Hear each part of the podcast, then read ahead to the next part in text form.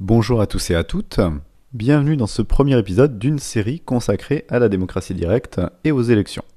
Alors le but de cette série, ce sera d'une part de faire de la vulgarisation sur la démocratie, de voir ce que c'est, ou plutôt ce que ça devrait être que la démocratie, parce qu'on va voir que les idées qu'on en a sont assez fausses en fait, et on va voir que ce qu'on croit aujourd'hui être démocratique ne l'est pas véritablement. Du coup, les premiers épisodes de cette série vont justement être consacrés aux institutions actuelles et aux élections, parce qu'on nous dit toujours que la démocratie, ce serait ça, ce serait les élections, et que ça se limiterait à élire des gens une fois de temps en temps.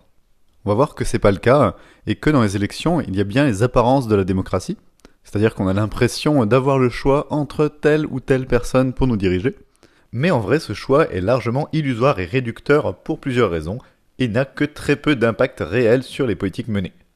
En pratique, dans un système électoral, la majorité du peuple n'a presque aucun véritable pouvoir et est globalement réduite à subir les décisions prises par d'autres. Concrètement, les décisions politiques qui sont prises et les lois qui sont votées par le pouvoir élu le sont presque toujours dans l'intérêt du patronat et de la classe dominante, et pratiquement jamais dans l'intérêt de l'ensemble de la population. À peu près tous les gouvernements et toutes les majorités, quelle que soit leur étiquette politique, vont vouloir augmenter le temps de travail, repousser l'âge de la retraite, réduire les cotisations sociales pour les entreprises, et en gros, toutes parleront que de compétitivité et feront différents cadeaux fiscaux, exonérations, etc., qui bénéficient au patronat et aux plus riches, et toutes essaieront aussi de réduire les moyens des services publics, voire de les privatiser.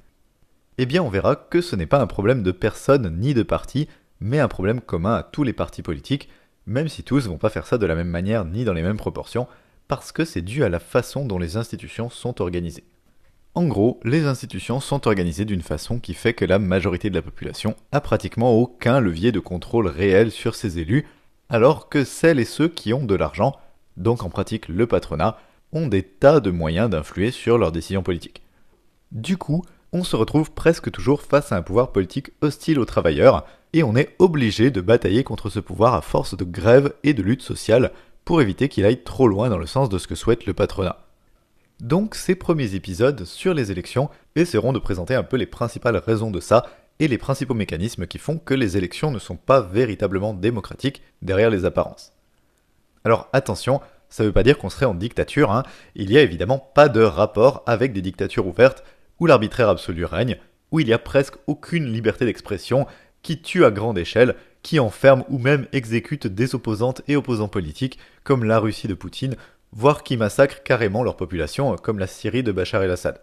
Les États dans lesquels on vit sont quand même soumis à un certain nombre de règles et de contre-pouvoirs. Il y a heureusement certaines libertés publiques et certains droits fondamentaux qui s'appliquent un peu, pas énormément, mais un peu quand même, et qui nous protègent quand même un peu de l'arbitraire, et qui permettent aussi certaines formes de contestation et de lutte.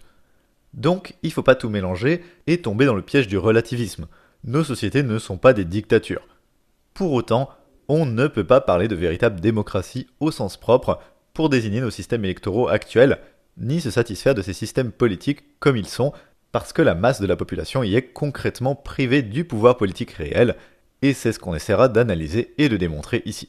C'est-à-dire d'analyser dans le détail les principaux mécanismes qui font que les élections donnent pas véritablement de pouvoir politique et sont un mauvais outil de démocratie en général, pas seulement à l'échelle des États, mais aussi dans nos organisations, partis, syndicats et associations diverses.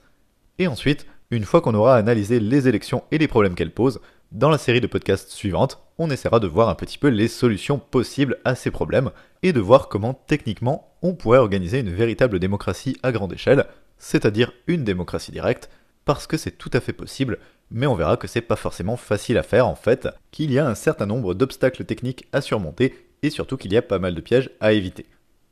D'ailleurs, j'insiste sur un truc, cette critique et cette analyse des institutions, elles ne sont pas juste théoriques et déconnectées de la réalité, genre une réflexion stérile pour se faire plaisir, se demander ce qui serait bien de faire éventuellement dans un monde idéal, pour dans un futur lointain quand on aura fait la révolution. Non, c'est pas ça. Je pense que c'est une analyse importante qu'il est urgent de faire parce qu'elle a des applications pratiques et concrètes dès aujourd'hui dans nos mouvements et dans nos organisations, parce qu'on va voir que le manque de démocratie des États, on le retrouve en grande partie dans les organisations qui sont censées structurer notre camp politiquement et nos luttes, comme nos syndicats ou nos partis politiques et cette absence de véritable démocratie dans nos orgas, ou on va dire la faiblesse démocratique de nos orgas pour être gentil, elle est très rarement analysée sous cet angle, et c'est à mon sens une des causes de notre faiblesse collective et des échecs de nos luttes. Donc je pense que c'est vraiment urgent de faire cette analyse pour cette raison, parce que ça peut nous permettre d'améliorer considérablement l'efficacité de nos organisations et de nos luttes. Bref, je vais pas trop approfondir ce sujet maintenant, mais j'y reviendrai plus tard dans le détail dans les épisodes prochains. Pour l'instant, dans les premiers épisodes, on commencera par parler des élections en général. Enfin, une dernière remarque importante avant d'entrer dans le vif du sujet, vous pouvez trouver le texte intégral de tous les podcasts sur le site sur lesquels je les publie, ddirect.org, donc ddirecte.org, et le texte contient aussi les sources de la plupart des trucs que j'avance.